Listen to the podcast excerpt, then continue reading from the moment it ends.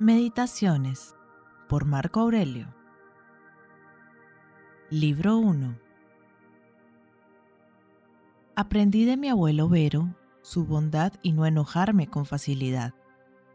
De la reputación y memoria dejada por mi padre, su pudor y carácter varonil. De mi madre, su sentido religioso, su inclinación a dar cuanto tenía y abstenerse de cualquier acto de maldad, así como su vida sencilla, lejos de toda clase de lujos y vanidades. De mi bisabuelo, no haber frecuentado las escuelas públicas, pero no haber desdeñado la presencia en casa de los mejores maestros y haberlos remunerado como se merecían, sin reparar en gastos. De mi preceptor, no tomar partido en quejas públicas, la resistencia y frugalidad, el cuidado de no encomendar a otro el trabajo propio, de no empezar cien asuntos a la vez y de no prestar oídos a los chismosos. De Diogneto, la aversión a las futilidades, la incredulidad a las patrañas y mentiras sobre la manera de preservarse de los demonios y otras necedades parecidas, el no aficionarse a la crianza de codornices augurales ni otras manías semejantes, el soportar las opiniones de los demás cuando eran sinceras, el haberme familiarizado con la filosofía teniendo por maestros primero a Baquio y luego a Tandacio y a Marciano, el aprender a dialogar desde muy niño, el haberme habituado a cama humilde cubierta de piel, a cuantas prácticas y disciplinas son propias de un verdadero filósofo griego. De rústico, el haberme convencido de que era preciso controlar mi carácter y vigilarme muy atentamente, el no haber compuesto tratados retóricos y engañosos discursos destinados a convencer a los demás, el no haber intentado sorprender mediante falsa apariencia de actividad o de beneficencia, el haber renunciado a la retórica, a la poesía, al estilo refinado, el no usar toga dentro de casa y toda otra vanidad semejante, a usar en mis epístolas el estilo sencillo del que me dio buen modelo en la carta que escribió desde Sinuesa a mi madre, a estar siempre dispuesto con respecto a quienes me hubiesen faltado y me hubiesen tratado bruscamente, a reconciliarme con ellos y a ir a su encuentro a la menor indicación que hiciesen de arrepentimiento, a leer con el mayor detenimiento y a no contentarme con considerar las cosas de un modo insuficiente y sumario, a no dejarme convencer por esas gentes que hablan de continuo a tontas y a locas. En fin, haber podido leer, gracias a él, pues me los prestó de su biblioteca, los libros que nos conservan las lecciones de Picteto. De Apolonio, La Independencia, el decidirme a obrar sin vacilaciones y sin entregarme ciegamente en manos de la suerte, el no tener otro guía que la razón en todo instante, el ser siempre dueño de mí mismo, aún afligido por grandes dolores, por largas enfermedades o aún por la pérdida de un hijo, el haberme mostrado con su nobilísimo ejemplo que la mayor energía y la más grande dulzura de carácter pueden aliarse perfectamente, el haber aprendido a ser paciente como él lo era en todas sus explicaciones, el haberme enseñado con su ejemplo vivo y sencillo, pues era hombre tan modesto que en muy poco tenía aquella habilidad y experiencia con que participaba los demás sus doctrinas. El haberme enseñado a sí mismo cómo es preciso acoger lo que entre amigos suele considerarse como favores, es decir, a no dejarme ganar fácilmente por ellos, ni tampoco a despreciarlos groseramente. De sexto, la benevolencia y el ejemplo de una familia patriarcal la concepción de lo que es la vida según la naturaleza enseña, la gravedad exenta de afectación, la verdadera solicitud, esa que continuamente acecha los deseos de los amigos para complacerlos, la tolerancia con los lerdos y con los que acostumbran a opinar sin haber reflexionado previamente, el arte de ponerse a tenor con todo el mundo, arte que él practicaba naturalmente, con tal perfección que, sin adulaciones ni bajezas, encantaba a cuantos le trataban, sin que por ello dejase de inspirarles el más profundo respeto. Su habilidad en descubrir con absoluta precisión el mejor modo de ordenar aquellos principios por lo que es preciso regular la vida. El no haber manifestado jamás cólera ni sombra de toda otra pasión indigna. Muy por el contrario, evidenciar siempre un carácter tan tranquilo como afectuoso. Su habilidad para hablar discretamente y para hacer gala, sin la menor pedantería, de sus vastos conocimientos. De Alejandro el Gramático, no criticar a nadie, no irritarse ni mirar con desprecio a los que no hablan con la propiedad de vida. Muy al contrario, enseñarles dulcemente manifestando con suavidad y sin reproche la palabra verdadera, envolviéndola en una respuesta discreta o entablando una discusión en común relativa al fondo de la cuestión, no sobre la forma para herir menos o por cualquier otro medio de sugestión directa no menos apropiado. De frontón, haber observado a qué grado de envidia, de disimulo y duplicidad llegaron los tiranos y cómo, casi siempre, esas gentes que llamamos los patricios son incapaces de verdadero afecto para los demás. De Alejandro el Platónico, a no alegar con demasiada frecuencia ni sin necesidad, bien de palabra, bien por escrito, exceso de ocupaciones. A no eludir con demasiada persistencia los deberes que imponen las relaciones sociales pretextando estar abrumado por los trabajos. De Cátulo, a no desperdiciar las quejas de los amigos ni aun siendo infundadas. Por el contrario, a tratar de sacarles de su error y de afirmar nuevamente las relaciones cordiales. A no decir sino bien de quienes nos enseñan, como hacían Dionisio y Atenodoro, que siempre que hablaban de sus maestros lo hacían con el mayor respeto.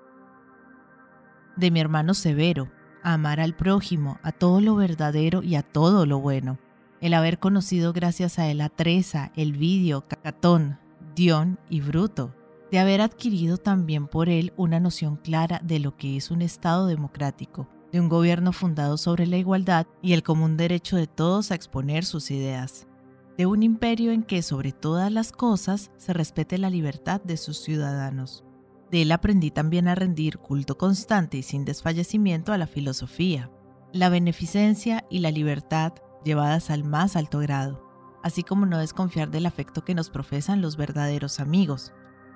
Acostumbraba también a reprender a quienes tenía que hacerlo o a censurar a aquellos que a su juicio lo merecían con la mayor claridad y franqueza, de tal modo era sincero que jamás tenían sus amigos que perderse en conjeturas sobre lo que pensaba y sobre lo que quería, que una y otra cosa eran en todo momento en él cosa evidente.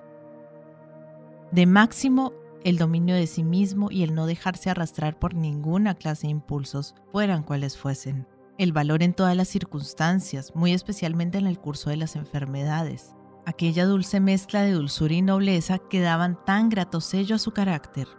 aquel su ánimo generoso que le hacía cumplir sin esfuerzo cuantos trabajos se le deparaban, la confianza que sabía inspirar de que su pensamiento y su palabra eran una sola y única cosa y de que cuanto hacía era movido por la buena intención, el no asustarse ni asombrarse jamás, la falta de precipitación, de lentitud, de abatimiento, de temor, de cólera y de desconfianza, el prodigar el bien, la facilidad en el perdonar, la lealtad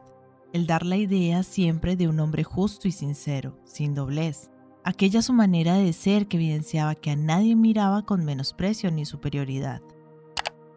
De mi padre, la mansedumbre, pero también la firmeza inquebrantable en sus decisiones una vez adoptadas tras madura reflexión. La diferencia es a vanagloria, compañera engañosa de los no menos engañosos honores, el amor y la perseverancia en el trabajo, la atención con que escuchaba cuantos eran capaces de hacer algo útil al bien público, el otorgar franca e inflexiblemente a cada uno lo que le era debido por sus méritos, la habilidad en el conocer cuándo era preciso sostener un esfuerzo y cuándo detenerse, el haber renunciado a los amores de los adolescentes, la sociabilidad, el dejar en la mayor libertad a sus amigos, no exigiéndoles que se sentasen en contra de su voluntad a su mesa ni que por obligación le acompañasen a sus viajes, por el contrario, estos siempre le encontraban el mismo cuando, obligados por la necesidad, habían tenido que separarse de él el tiempo que fuese. Aquel minucioso cuidado que tomaba siempre en examinar por sí mismo los asuntos que tenía en la nubio, entre ellos al recaudador de tributos de Túsculo que solía pedírselo, y siempre obraba igual. Jamás se le vio airado, violento ni enfadado. Jamás se empeñaba en trabajo sin calcular. Al contrario, sus planes y propósitos estaban siempre tan bien pensados, tan sensata y acertadamente ordenados y dispuestos, tan perfectamente dirigidos que parecían más placer que obligaciones. Hubiera podido decirse de él, como es Sócrates, que sabía igualmente privarse del gozo de esos bienes, cuya falta hace a la mayor parte de los hombres caer en la tristeza y su disfrute en los excesos.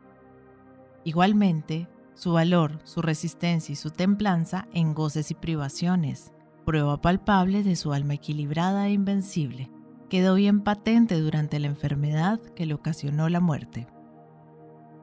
De los dioses, haber tenido buenos abuelos, un buen padre y una buena madre, una buena hermana, buenos maestros y buenos familiares y parientes, y amigos casi todos buenos a sí mismo.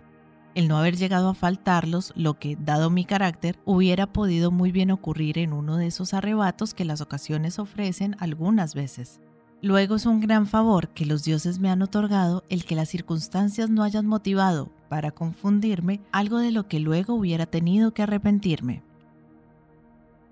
No menos les debo el no haber sido educado demasiado tiempo en casa de la concubina de mi abuelo, el haber conservado la inocencia hasta bien entrada la juventud, el no haber hecho prematuramente ningún acto de virilidad, más aún el que transcurriese mucho tiempo antes de iniciarme,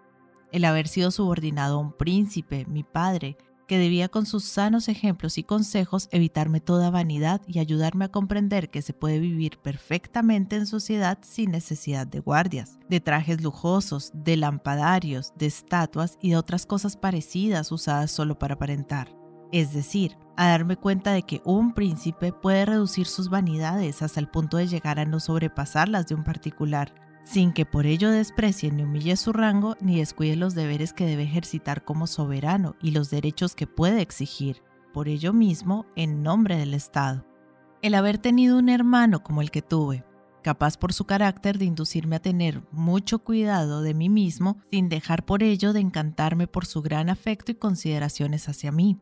El no haber tenido hijos torpes ni contrahechos, el no haberme aficionado excesivamente a la retórica, a la poesía y a otros estudios que me hubieran movido a dedicarme a ellos totalmente de haber observado que pudiera hacer en ellos progresos.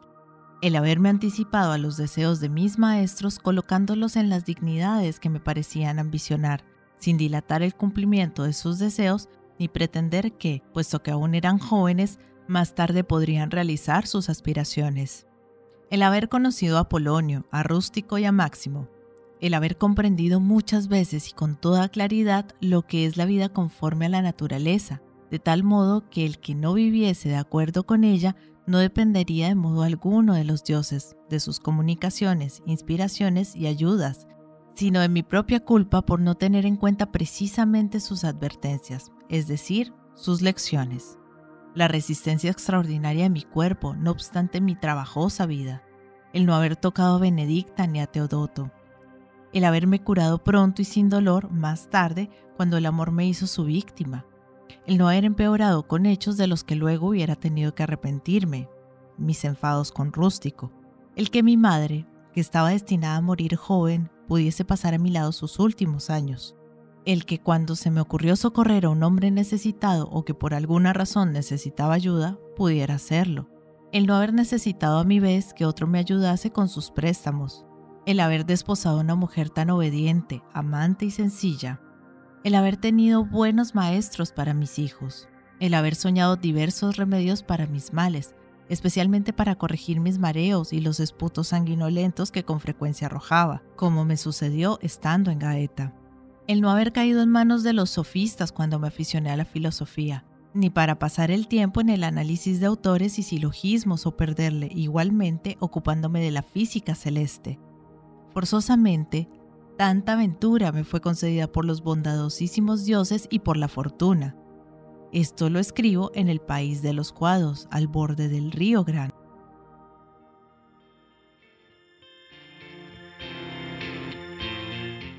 Hola gente, ¿cómo están? Mi nombre es Carolina, yo soy la voz de audiolibros leyendo juntos. Este es un hermoso proyecto que pretende poner un poco de buena vibra y felicidad allá afuera, acompañando a las personas en su cotidiano con diferentes tipos de lectura, desde aventura, suspenso, terror, cuentos para niños, autoayuda, meditaciones, en fin, lo que se les ocurra. Espero que hayan disfrutado del audio. Para mí es todo un honor que compartan su precioso tiempo conmigo. Y ya saben, abajo del audio siempre está la famosa y mágica cajita de descripción donde pueden encontrar cosas tan fascinantes como mis redes sociales. Si quieren comunicarse conmigo, si quieren dejarme un mensaje, si quieren preguntarme algo, sugerirme algo o si no les gustó y simplemente quieren quejarse, siéntanse libres de ir y expresarme todo lo que crean necesario. Pero si realmente les gustó el audio y me quieren apoyar, pueden pasarse por YouTube y seguirme y darle un me gusta a todo lo que disfruten. Ya si les caí súper bien, pueden dar una vueltica por Patreon, donde me pueden ayudar como las personas de apoyo y las personas incondicionales que por el valor de uno o dos cafecitos al mes me están apoyando un montón y me ayudan a seguir adelante. Y si vives en Argentina, te dejo los vínculos de Mercado Pago y de Cafecito. Por ahí también me puedes ayudar, si quieres. Quiero agradecerles el haber llegado hasta este momento del audio y espero que nos veamos pronto para pasar el rato leyendo juntos. Muchas gracias. Chao.